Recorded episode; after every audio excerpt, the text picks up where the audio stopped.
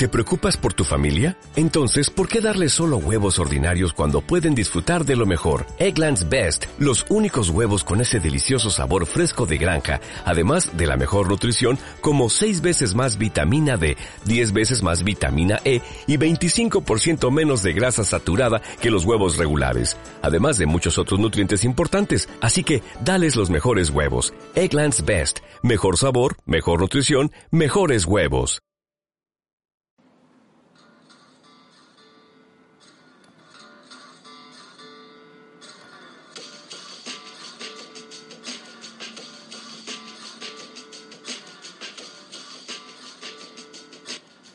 Bienvenidos de nuevo al podcast del señor Ajenjo. En esta ocasión, después de dos años de haber entrado a la maestría, quisiera compartir con todos ustedes el fin de, este ciclo, pues actualmente ya me encuentro en los trámites de titulación y es por eso que decidí hacer este podcast para conmemorar esos dos años de sufrimiento, pero sobre todo de mucho conocimiento que obtuve mediante esta maestría en economía. Así también agradezco para, más bien aprovecho para agradecer a todos aquellos fans que se crearon y a todos aquellos que por alguna extraña razón eh, llegó a sus oídos este podcast. Yo sé que ya tiene casi un año que el podcast se abandonó, pero pues no fue por otra cosa, sino por las enormes cantidades de tarea y de trabajos que, que me solicitaron a lo largo de este año. Eh, antes que nada, bueno, quisiera mencionar que el origen de este podcast pasó por mi cabeza primeramente como un reto personal, pues como muchos sabrán, es difícil para mí eh, expresarme frente a un público. Y en esta ocasión, bueno, pues decidí tomar el podcast para hacerlo aunque sea de una manera indirecta. Además, también esto ha servido para tener un poco más de fluidez, que paradójicamente en esta ocasión no tengo mucho, por lo cual pido que, que me tengan un poquito de paciencia. Y bueno, esto se hacía para poder crear ensayos elaborados que mi carrera y mi profesión me solicitan, pues eh, en, esta, en este momento me encuentro enfocándome hacia lo que sería el área de investigación. Tan es así que afortunadamente al día de hoy tengo dos ensayos publicados en una página llamada ResearchGate. Para aquellos que les interesen, bueno, pues mi nombre es Jorge Iván Gama y ahí pueden buscar si les interesa, bueno, pues estos, estos dos artículos que, que este, he escrito, de los cuales, bueno, pues afortunadamente he recibido buenos comentarios y me ha motivado a, a seguir haciendo eh, nuevos artículos que espero pronto poder publicar en ese sitio o tal vez en otros.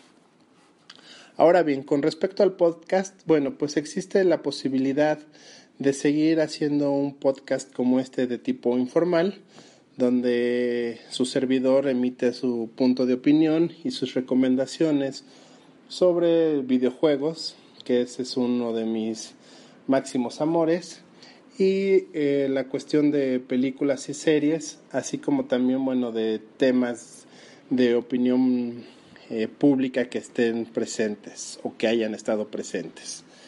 Y por otro lado, hacer otro podcast, ese sí en una versión más formal, que prácticamente trate sobre temas económicos de interés general, eh, el cual buscará, bueno, pues simplemente tratar de explicar la economía o lo que está ocurriendo a, cualquier persona interesada en saber sobre el tema o sobre lo que está sucediendo.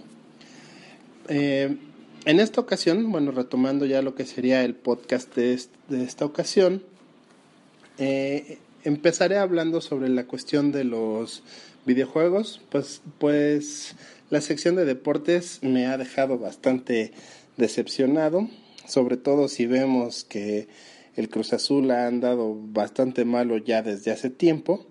Y bueno, pues eh, sinceramente a título personal, creo que desde el Mundial de Brasil eh, toda la liga mexicana ha demostrado aún más su mediocridad, por lo cual, bueno, pues se me hace ahora sí relevante hablar sobre, sobre el tema. Eh, como les mencionaba, en esta ocasión empezaré con, con la sección de, de juegos, pero esta, en esta vez será de aquellos del género survival horror, el cual, bueno, pues a manera de antecedente podemos hablar que existieron desde el NES en juegos como Viernes 13 o bien en las maquinitas existe un juego llamado Splatterhouse. Ambos juegos, a pesar de que tocaban el tema de horror, pues estuvieron más bien enfocados a lo que era la acción. Podemos ya eh, ver títulos como Survival Horror, ya en la aparición de Alone in the Dark y Clock Tower, pero muchos eh, realmente le dan el atributo a este despliegue de, de, grandes juegos de terror con la aparición de Resident Evil.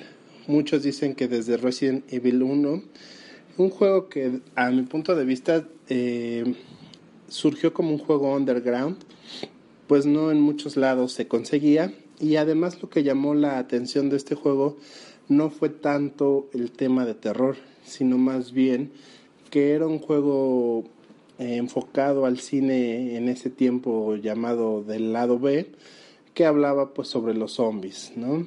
Sin embargo, bueno, yo creo que ya el, el juego que logró hacer que este género despegara fue Resident Evil 2, donde tomábamos el papel de, en, bueno, era, constaba de dos discos. Un disco eh, contaba la historia de Claire Redfield, una motociclista que llegaba al, al pueblo de Raccoon City, y en él, bueno, pues iba descubriendo que estaba infestado de zombies.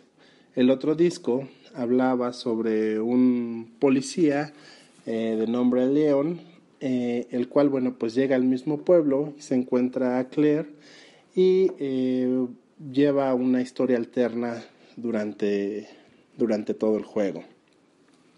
De ahí podemos hablar que, bueno, salieron franquicias eh, como Silent Hill, una franquicia de terror con una historia bastante enredada. Aún es difícil entender eh, la lógica de Silent Hill, sin embargo eso, bueno, pues no los vuelve aburridos, al contrario, genera todo un grupo de culto y otra, otra este, franquicia que se crea es la de Fatal Frame, de la cual me gustaría hablar, sobre todo la entrega número 2, que es Fatal Frame 2 de Crimson Butterfly.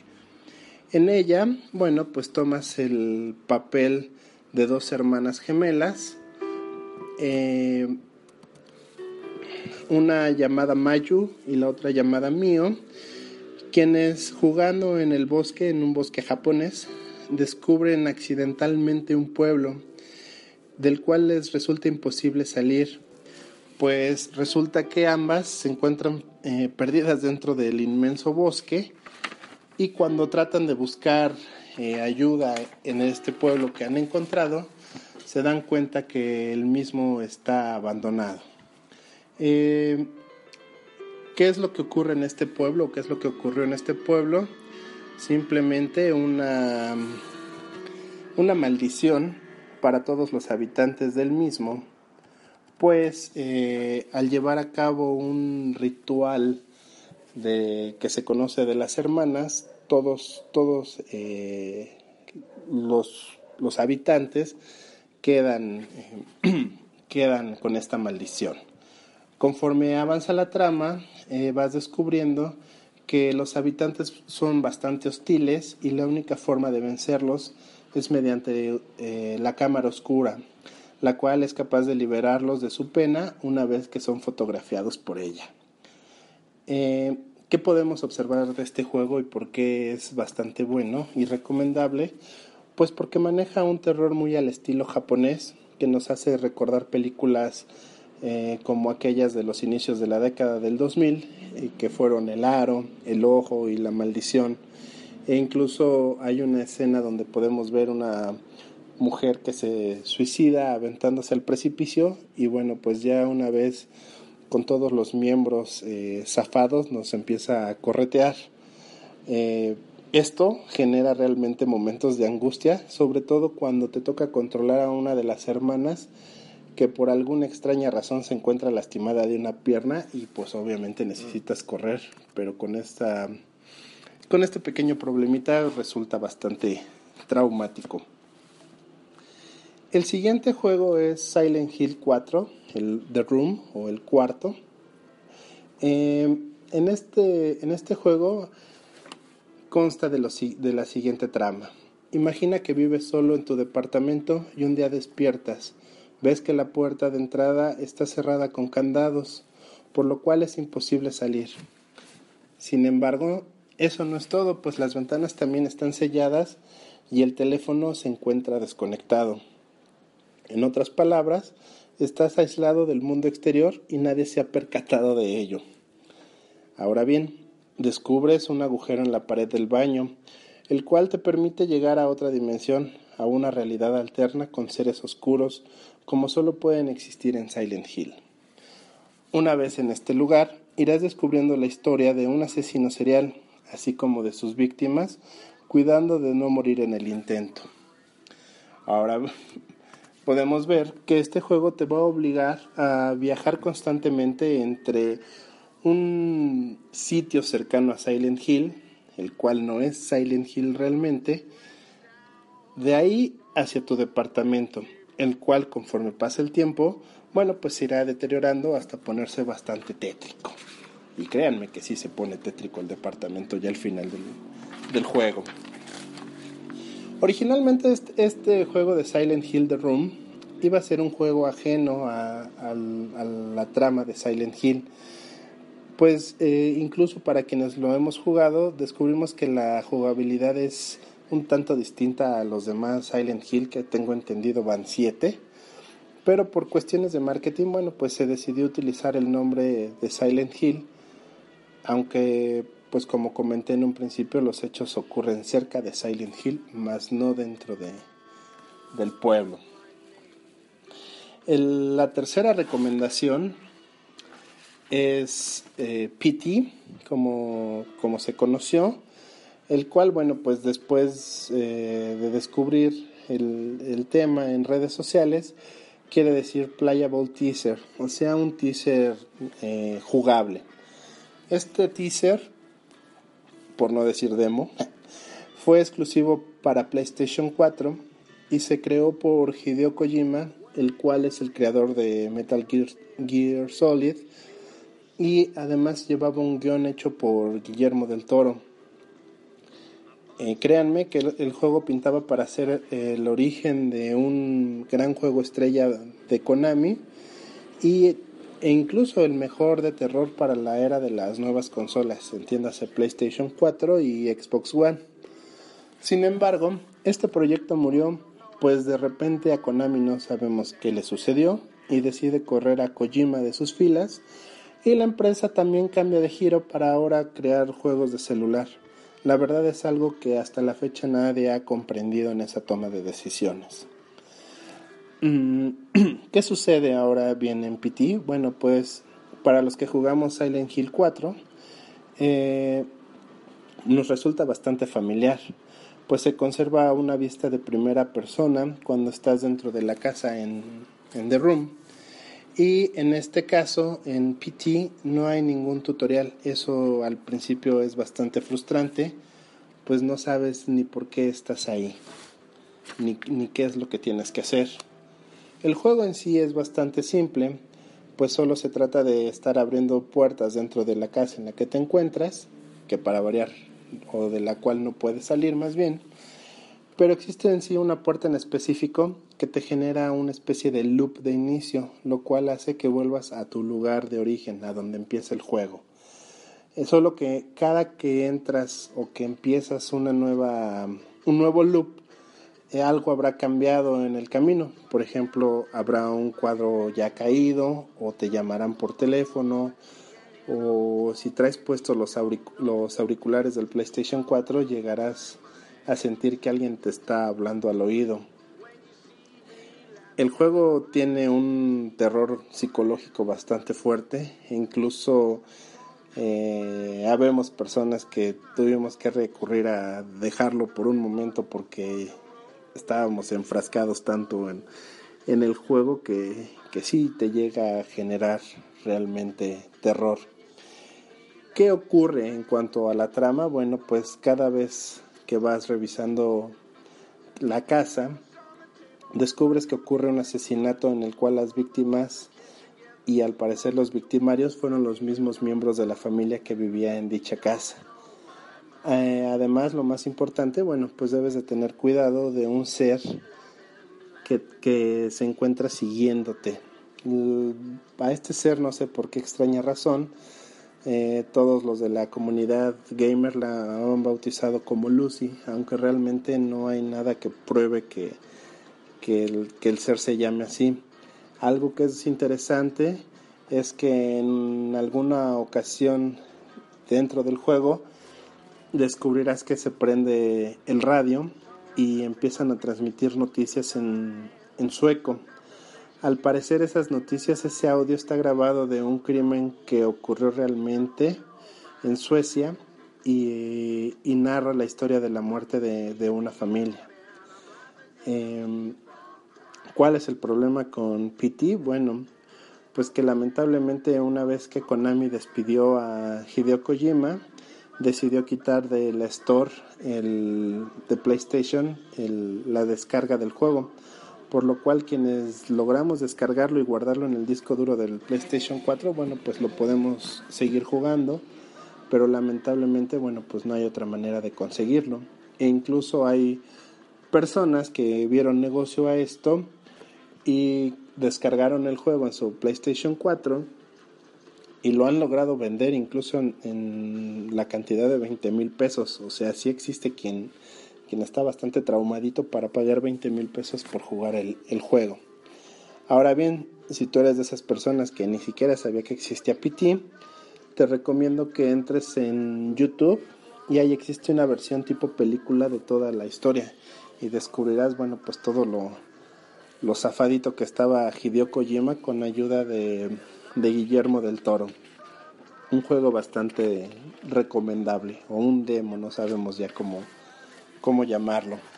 Por ahí existe una, una versión de unos desarrolladores eh, independientes que se encuentran buscando fin, financiamiento para la realización de un juego muy parecido a lo que PT pretendía hacer Así que bueno, pues si, si, se encuentran interesados y les surge del corazón ayudar a esta gente, pueden buscarlo como Allison y ahí irán descubriendo un poco cómo va el avance de este juego.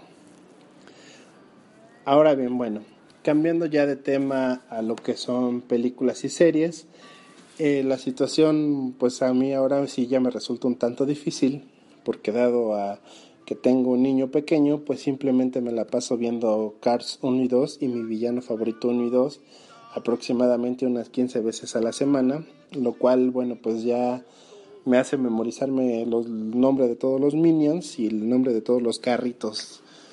Pero a pesar de eso, bueno, tengo tres eh, recomendaciones.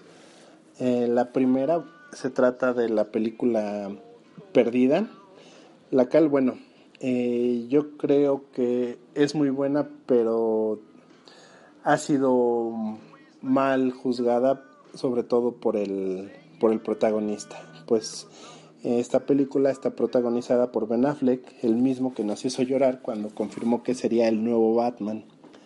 Como les menciono, la película es buena, es recomendable y trata de la historia de un tipo, en este caso Ben Affleck, que aparenta ser el esposo perfecto viviendo el matrimonio perfecto, cuando un día descubre que su mujer ha desaparecido sin dejar huella. Así que bueno, pues lo que decide es llamar a la policía y poco a poco se van encontrando pistas sobre lo que parece ser un asesinato de su mujer, el cual aparentemente fue cometido por el propio esposo, o sea, por el propio Ben Affleck, quien conforme avanza la trama pasará de víctima a criminal con un final que realmente sí es inesperado. Realmente si la pueden conseguir, véanla. Es una muy buena película y te mantiene en, en suspenso. La siguiente recomendación se trata de Moneyball o El juego de la fortuna.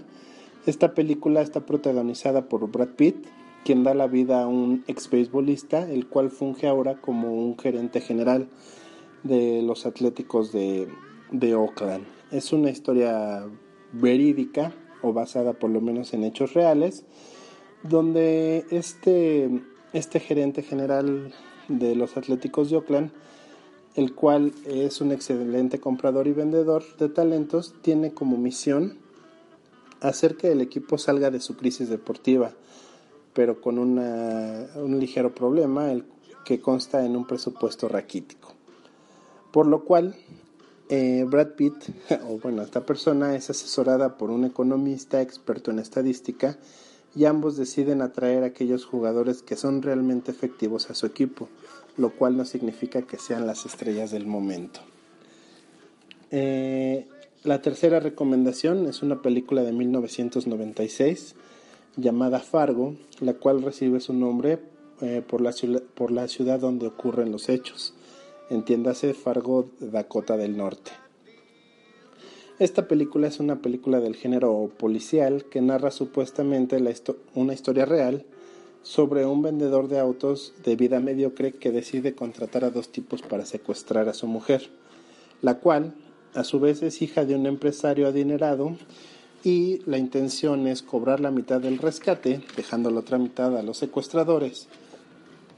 Sin embargo, bueno, pues a pesar de que esto aparenta ser el crimen perfecto, ocurren distintos hechos que hacen que la trama se vuelva eh, bastante interesante, además del humor negro que se, maneja dentro de la, de la misma película. Por último, pasando a los temas de opinión personal, eh, me gustaría hacer un recuento de lo que ha sucedido desde la última vez que hice un podcast al día de hoy y qué es lo que ha ocurrido. Primeramente, bueno, pues tenemos que el metro sigue a 5 pesos y que los ambulantes siguen dentro de él haciendo negocio y burlándose, bueno, pues tanto de la policía que se supone los está cuidando, bueno, cuidando que no estén, como de todas las personas que, que lo utilizamos.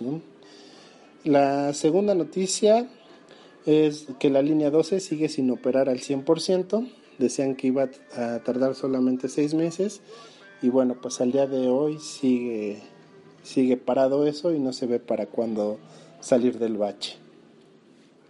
El siguiente tema es que comenzaron las evaluaciones de los profesores pertenecientes a entidades federales y estatales. Continúan las marchas, continúa la gente descontenta pero lo más importante es que no se han publicado los resultados de dichas evaluaciones. Y la otra noticia importante que tenemos el día de hoy es que el peso se ha desplomado por situaciones externas. Sin embargo, algo que, que requiere de hecho todo un podcast para explicar y que eso sería tal vez en el podcast enfocado a economía, es que se culpa a las personas equivocadas. ¿A qué voy con esto? Bueno, no quiero decir que, son em, dulces personas, dulces individuos o unos lindos corderitos, pero nos la pasamos eh, culpando de esto tanto al presidente como al secretario de Hacienda, los cuales realmente son los menos responsables de la situación. El verdadero responsable de todo esto es el actual gobernador del Banco de México, el cual, debo aclarar, se encuentra ahí desde el sexenio pasado y quien eh, de cierta forma em, tiene cierta inmunidad. Entonces, eh, como les repito, bueno, pues el, el enemigo o el encargado en este caso de hacer que el peso se encuentre estable es el gobernador del Banco de México, más no así el secretario de Hacienda. Por último, bueno, y el tema al cual en esta ocasión le daré importancia es la situación de del hecho ocurrido entre taxistas contra la empresa Uber. Primero, bueno, me gustaría hablar desde mi punto de vista y decirles que es Uber, bueno, desde mi concepción más bien. Uber es una empresa con sede en Holanda que se dedica a prestar servicios de traslado de particulares de manera más segura de que un taxi convencional. ¿Cómo funciona? Bueno, pues de una manera muy sencilla, ya que Uber certifica a choferes y a dueños de autos particulares que se encuentren en buen estado y que tengan una antigüedad menor a 8 años, los cuales mediante una aplicación electrónica para celular o para tabletas que, creó el mismo Uber, eh, se reciben notificaciones en tiempo real de personas que desean trasladarse de un punto a otro. O sea, el chofer de un auto, bueno, el chofer registrado previamente de un auto también registrado, eh, no necesita andar buscando pasaje como un taxista común, pues el sistema simplemente les manda una alerta del pasajero que se encuentra más cercano al lugar donde ellos, donde ellos están.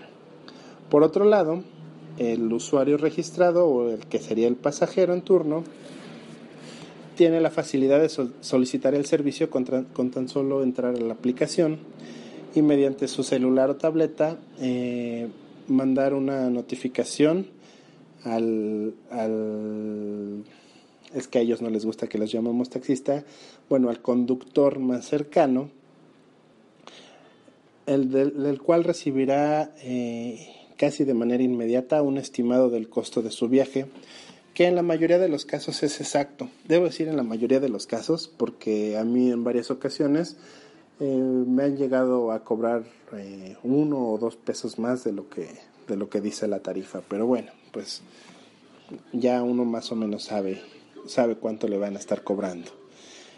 Cómo sucede esto bueno pues el cobro se realiza mediante el sistema a través de una tarjeta de crédito o una cuenta de PayPal previamente registrados lo cual significa que uno no necesita estar cargando con el efectivo entonces bueno pues nos da bastante seguridad sobre todo aquellos que transitamos en la Ciudad de México y que oímos de historias pues bastante aterradoras del uso del, transporte público.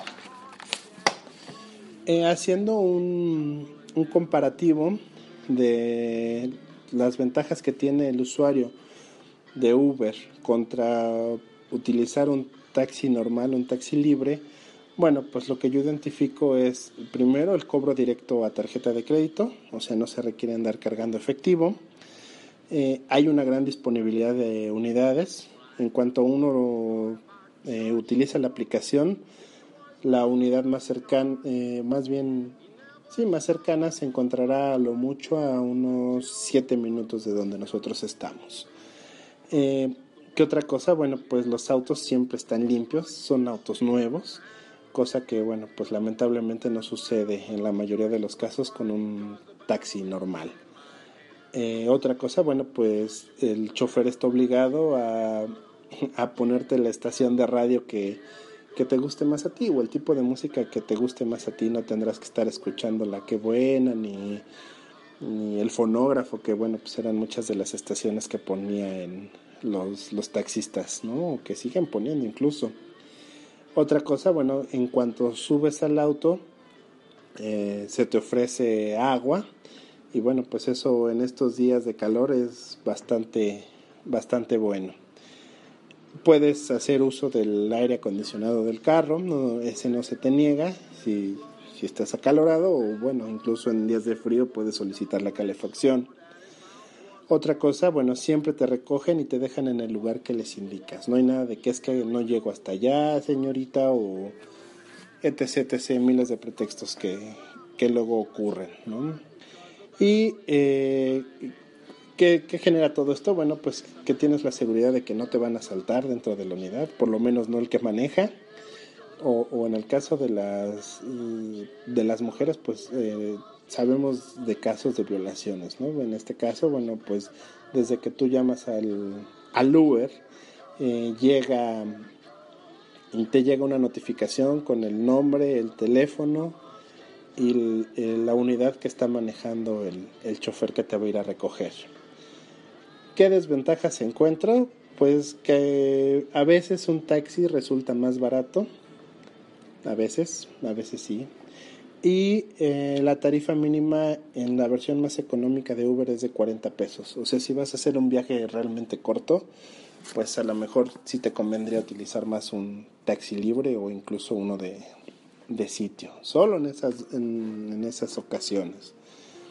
Eh, por parte de, los propietarios, ¿qué ventajas tienen en, en tener un coche registrado en Uber contra un taxi? Pues en primera siempre sabrás cuánto irás, cuánto vas ganando la semana, pues se te, se te va registrando todo en sistema.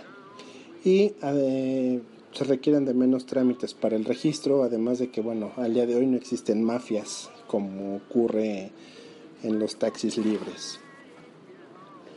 La pregunta importante que surge aquí y polémica es si el servicio de Uber es ilegal o no, por lo menos en la Ciudad de México.